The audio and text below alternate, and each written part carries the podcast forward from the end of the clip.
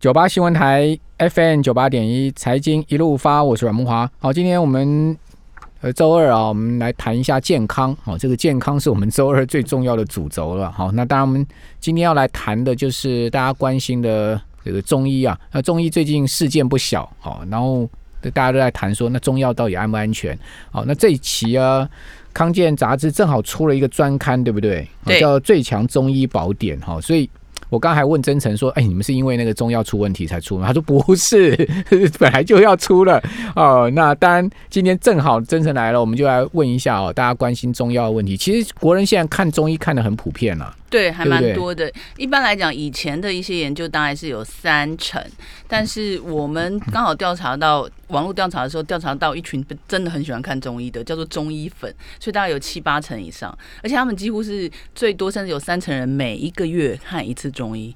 哦，对，所以我觉得还蛮特别，固定有。就医就对了。对，所以他们是有固定看中医的习惯的，还蛮多的。是是，好，我们今天有直播啊，大家上 YouTube 打九八新闻台可以看到直播画面。在我们节目现场是康健杂志的资深主笔林真诚。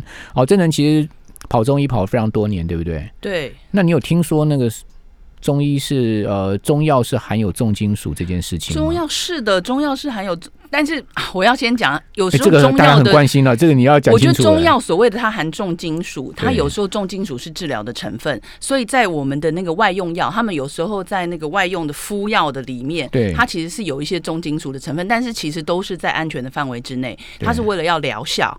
对，这个是有的，而且呃，中药里面，中药材里面，像我们在讲这一次的那个呃中药的那个重金属事件的那个呃朱砂，对不对？对，它本来就是有一些硫化汞，可是因为它经过了一些呃中药的所谓的一些泡制的过程，就是他们可以减它的毒性，然后增加它的效果，然后它就它的这个汞就会变得比较少，嗯就不会。在就是就不会有过多的重金属在人体内残留。可是之前在二零零五年，就是因为这个过程太难，就是说太难掌控，所以政府就把它禁掉了。然后就是变成你不能卖，然后你也不能，就是医生也不能开。对，但是市面上还是有流通。为什么？它有一种来源，另外一种是就是文具店会卖。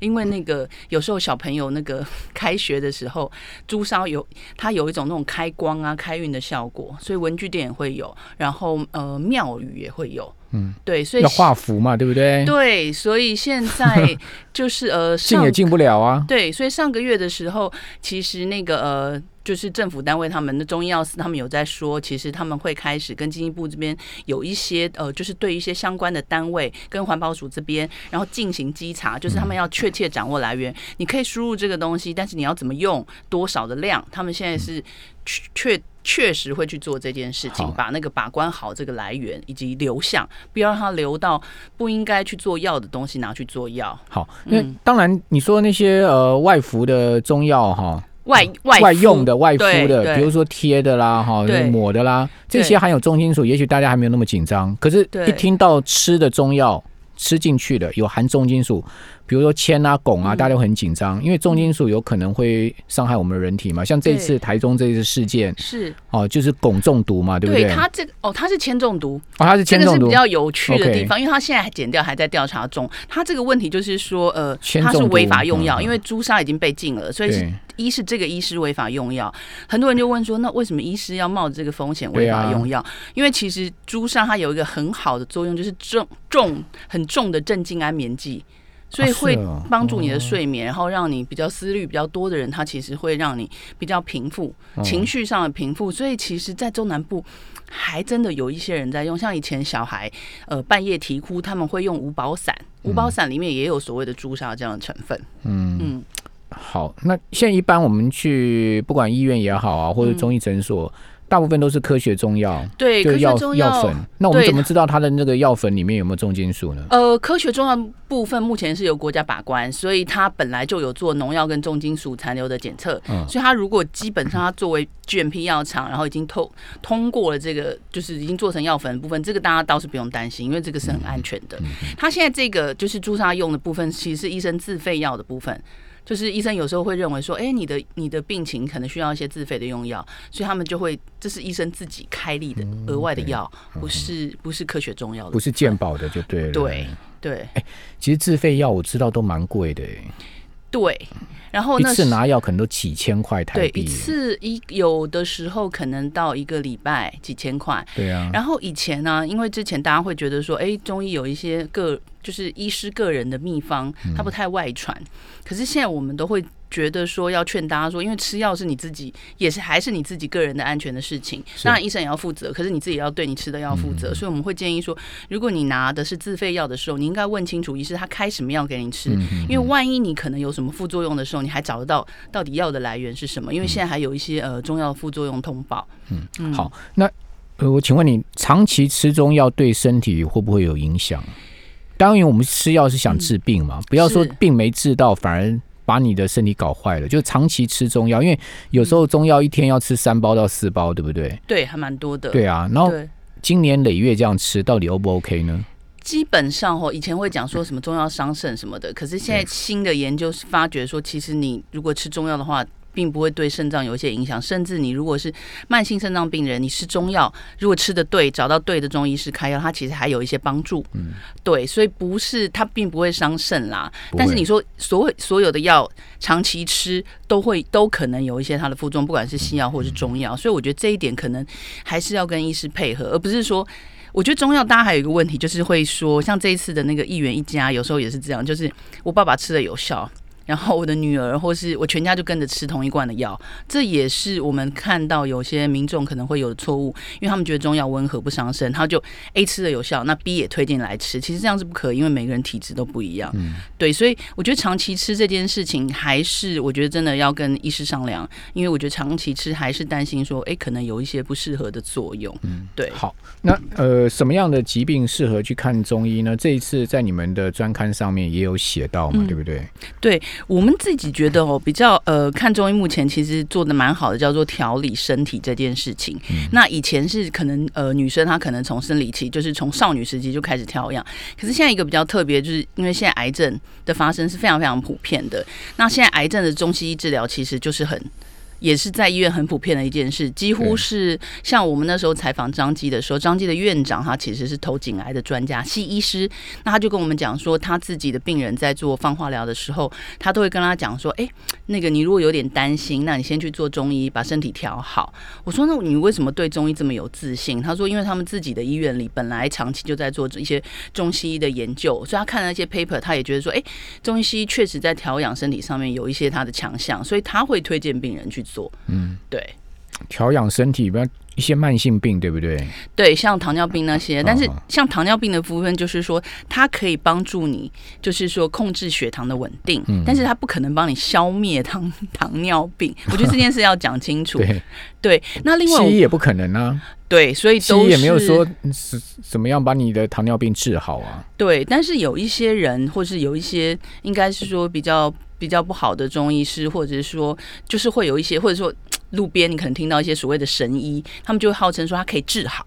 我觉得这件事会让大家觉得很趋之若鹜，后来才发觉他其实根本就不是一个中医师，或是不是一个合格的中医师。哎，就是这种要小心。对，可是街头巷尾，或者说你自己的朋友传说这些神医真的很厉害。比如说像我一个嗯同学吧，他也是糖尿病，嗯他又说他到大陆去啊，某个地方我就不说地方了，好、嗯其实离台台湾还蛮近的。他说哦去那边，这个第二天就可以回来，然后拿药回来。他说呢，他的糖尿病好了，嗯他是亲人真人真事，就他自己，他也不至于要我同学，他也不会要诓我嘛。哦，他就讲的非常神啊，可是他是不是所谓的糖尿病前期？就是他不是已经进入糖尿病，他只是糖尿病的预备候选人。在没问那么清楚。对因为他但是这种街头巷尾的所谓神医还挺多的。对，可是我真的觉得有点可怕，因为我自己的案例是 我父亲的朋友，因为他那时候癌症大概是十多年前啦，然后大家那时候有一个饿死癌细胞的疗法，对，然后他是去大陆做饿死癌细胞的疗法，后来回来的时候瘦的不成人形，很快就真的很快就往生了，然后我们就觉得哦哎呀，很可惜，而且那时候他真的一直就是说他很饿，他都没有吃饱，可是没有想到也没饿死癌细胞，反而对他自己的身体造成了一些伤害，我真的觉得很可惜。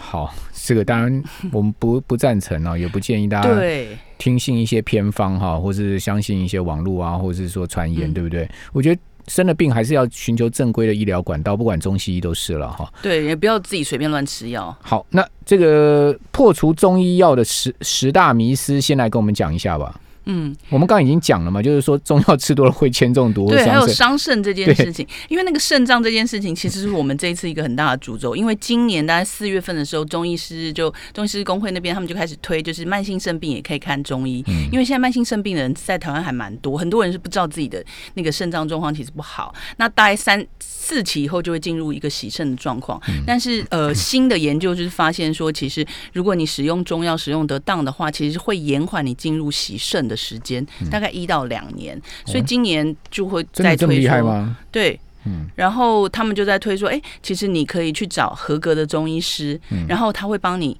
做一些调整。就是饮食上啊，甚至饮食上喂教，你该吃多少的蛋白质，这个他们也会做，所以我觉得还蛮好的。嗯嗯，对，好，所以如果说大家会担心洗肾的问题，其实也可以去找一下中医。对，而不要听信谣言，这个这个我真的一定要提醒，因为慢性肾病人他们连吃止痛药，他们有些止痛药是那个非消炎类固醇止痛药，嗯那个 NSAID 止痛药他们是不能吃的。然后可是即便是这样子，其实很多有时候临床上有些医生还是哎感冒就给你这这一类的止痛药，嗯所以是。这个是他可能一吃，他可能第二天就会有一些状况，嗯尤其是肾脏比较不好的病人，他只要吃错一点点东西，第二天那个指数就会飙高，甚至他很快就会洗肾。所以那时候肾脏科的病人跟我们说，肾脏科的医生跟我们说，病人这些病人真的要小心，在用药不管是中药或西药上，都要非常的谨慎跟小心。好，那另外就是哪一些状况看中医很有效？哪一些状况？我们刚刚讲那个调理体质的部分啊，另外还有一个东西就是现在全世界都很夯的，叫做不孕。因为不孕的部分哦，因为现在呃，国外像加拿大他们的不孕中心，因为收收费收的很贵，西医的不孕中心，所以他们在那个西医的不孕中心心里面都会安排，不是中医师是针灸师，因为那个呃，就是像加拿大他们各省的立法都不太一样，有的是中针灸师，有的是中医师，对，但是因为他们说因为收费太贵，所以一定要保证成功，所以他们就觉得说，哎、其实。针灸的话，其实是可以刺激一些排卵，然后让她的那个孕期其实比较稳定，让那个子宫的状况是比较稳定的。嗯，所以这个配合是有的。那在台湾现在，我觉得中西医在配合这个不孕上面，其实也都还配合的还蛮不错。大家也不用怕说，哎、我不孕去找了西医就不能找中医。现在很多是两边一起配合，然后去看胎儿的成长，然后顺利的怀孕。我自己的同事也是，因为她怀双胞胎，因为她是经常性流产，那后后来他去看中医，哎、本来快保不下来我们这边先休息一下好。九八新闻台 FM 九八点一财经一路发，我是阮木华。哦，康健杂志出了特刊哦，叫做《最强中医宝典》哈，所以我们今天来谈这个中医的部分。我们请教康健杂志的资深主笔林真诚哦。刚刚真诚讲说你那个故事还没讲完吗？你说你对我们的同事那我们那个经常流产的同事，后来他因为三个月嘛，对然后又是两个一怀就是两个胚胎，所以那个对医生就跟他讲说，那个哎、你你现在有点留不住了，你要不要去看一下中哦医？结果他去看中医，就就帮他调安胎吗？就安胎。哦，但是不是不是让他躺在那边，他还一样的跑跳，一样的做一样的事情。嗯我说那你有没有早产？最后因为他说他还非常怕，他前几胎就是都有流掉了一个状况。他说结果他真的是到足月前大概前两个礼拜，就是他的预产期前两个礼拜才生产。他说两个小孩，他说非常的重，而且他说后来出来的时候，他才发现说有一边的脐带其实已经。就是已经没有什么作用，所以他有一个孩子是比较小的，所以他的状况其实是还蛮危险，所以他就很庆幸说，哎、他其实他是十多年前用中医的，然后他讲说，哎、其实中医对保胎或是那个孕程的效果，其实帮助还蛮大的。嗯嗯嗯，嗯，对啊，因为孕妇在受孕期间其实最怕感冒了。对哦，因为感冒的话，你也不能吃西药嘛。对哦然后你怀孕已经很不舒服了，再感冒的折腾，对不对？对哦，所以说在怀孕期间怎么样保健自己的身体就变得很重要。所以中医有时候有一些辅助的作用。对，它不一定要吃药，有时候是针灸，或是有时候是透过一些熏啊，或是耳针嗯嗯的疗法。耳针就是在你的耳朵上弄一个，你有弄过吗？嗯我看过，就是点一个东西在上面没有，它其实不是，它是一个植物的种子，哎，它叫王部流行子。我每次都觉得那个东西很神奇。嗯，然后它就像贴那个女生贴耳环一样，它就把你贴在你的耳朵上面，哦然后稍微压一下，然后贴在穴道的。部分。对嗯然后因为他们觉得所谓的耳朵其实是微型的人体，对所以它就可以反映到你的脏器。，OK，所以像很多像我们刚刚有讲到，我们刚刚休息时间有讲到那个自律神经失调。调或是失眠的人，他其实用那个耳针效果还不错，因为它可以留在你的耳朵上大概两到三天。如果你真的怕针，因为它只是一个会痛吗？会痛一点点，可是后来就是比如说你。放在上面之后，它就没有什么感觉，它会贴一个胶布，然后在那边，所以你洗澡你也不用担心，大概两三天。他就说，哎，如果晚上睡不好的时候，你就稍微按一按，或者说你疼痛的时候，有时候它是用来治疗疼痛，那你也按一按，其实就还好。可是因为它是自费，它不是健保给付，所以医生有时候会多收你个一百块材料费，对，但不多，那还好啦，一百块三天哦。因为中医很讲穴道嘛，对不对？比如说我们。手手掌我知道有一个穴道叫劳宫穴嘛，对，劳宫穴就我们这个中指压下去的地方，嗯，哦，你常按这个地方哈，其实就很容易让你助眠，让你。晚上睡得会比较好，就是按压劳宫穴这个地方，对不对？好，其实这个网络上有很多的一些穴道的按压方式，可以帮助你身体在某一些地方的对应哈。这大家可以自己上去找寻一下。好，那个 YouTube 的影片也很多。对，我就是有一次看到一个大陆的中医，他出国演讲，他就讲说，他讲一个例子很有趣。他说，他有一个病人啊，这个一直都睡不好。哦，有一天他就睡得很好哈，他就是说奇怪，我为什么今天睡得这么好？因为他那一天做了一个工，就是拿那个螺丝起子去自己去啊装一个柜子，就那个螺丝起子就一直抵到劳宫穴那个地方，所以他一直转一转，就一直按摩劳宫穴，在当天晚上睡得特别好。他说：“哦，原来原来是个穴道，还有这样的效果。”劳宫穴，所以我们都要大家来记一下劳宫。你不知道吗？劳宫穴在这个地方吗？是啊，是啊。哦，就我们手指、中指按压下去，刚好那个位置就劳宫穴，还蛮好的，而且按起来还蛮优雅的。对啊，你就你你用大拇指去按压它，哦，我觉得还蛮舒服的。对啊，它是可以帮你助眠。而且酸酸的，通常都是要压到酸酸的。所以中医对于失眠也有一些治疗的效果，是吗？对，我觉得中医对于失眠治疗效，很多人都认为说，哎，中药比较慢，其实不见得。如果说它对你的症的话，其实你很快一包吃下去，你就。就有一些效果，因为我自己之前是失眠的状况去使用中医，然后我就发觉你是去针灸还是吃药？我针灸跟吃药都有并行，对。然后后来我就发觉说，哦，原来睡得好的时候，早上起来的时候是很饱，哎，就是精神会很不是睡多少个小时，因为我们以前都花了比较长的时间在争论说要睡六个小时还是睡八个小时好，后来发觉都不对。睡少也不对，睡多也不对，因为现在研究已经发觉睡多也不好，睡少也不好。可是现在就是有睡饱，我觉得那个感觉睡饱的感觉真的差很多。睡饱就是说你有没有进入到深度睡眠啊？对，很多人很浅眠，就是稍微一点声音啊，这个旁边比较多。旁边的这个家人一翻身啊，你就会醒来，对不对？好，或者说你梦比较多，好，这种可能你就没有办法进入到深度睡眠。对，然后你起来的时候就会觉得说很疲倦。嗯，我后来觉得，呃，有时候真的只会这样。后来我就发现，哎，其实用，其实有时候针光针灸效果还也还不错，就是说它。它它可以让我晚上睡得比较好，所以我觉得还蛮好。但有很多人怕针灸，因为它是一个侵入性的治疗。嗯嗯，对。然后我自己我可以分享一个经验，因为我们这一次是有做一个那个呃中医的大调查，对，大概在五月份的时候，六月份发表嘛。然后调查前，因为我要上台报告，说我非常非常紧张，紧张到真的胃痉挛。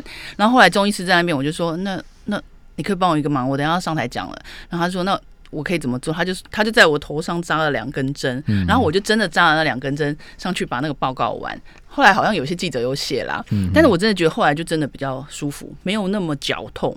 然后他就说他们自己的助理啊，或是他自己的学生，如果上台要报告紧张的话，他们都是。刺激头上的穴位，就针两针，然后也不会流血啦。我说流血到时候可能拍照不太好看，然后他就说：“这个你放心。”就后来就大概针完之后讲完就拔下来，然后我就觉得超放松的。嗯，那天睡得还蛮好的，所以我很感谢中医师。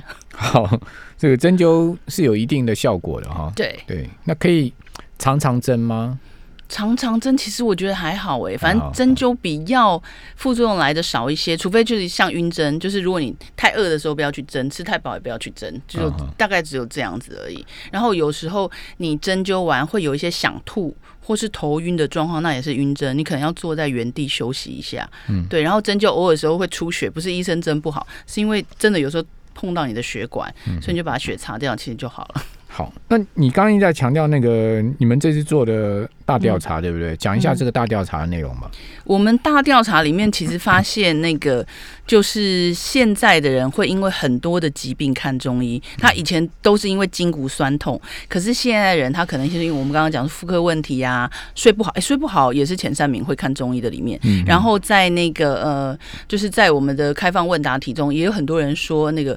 胃的问题，他也会看中医，嗯，就是呃胃酸过多或是胃胀气这些，然后对今年呃他们八七八月份也在推，就是中医师工会他们那边也在推那个胃食道逆流可以看中医，嗯，对火烧心可以看中医啦，嗯，所以确实也有一些还不错的一些结果，对。好，那我们怎么选择好的中医呢？中医诊所这么多，我们到底要怎么去选择？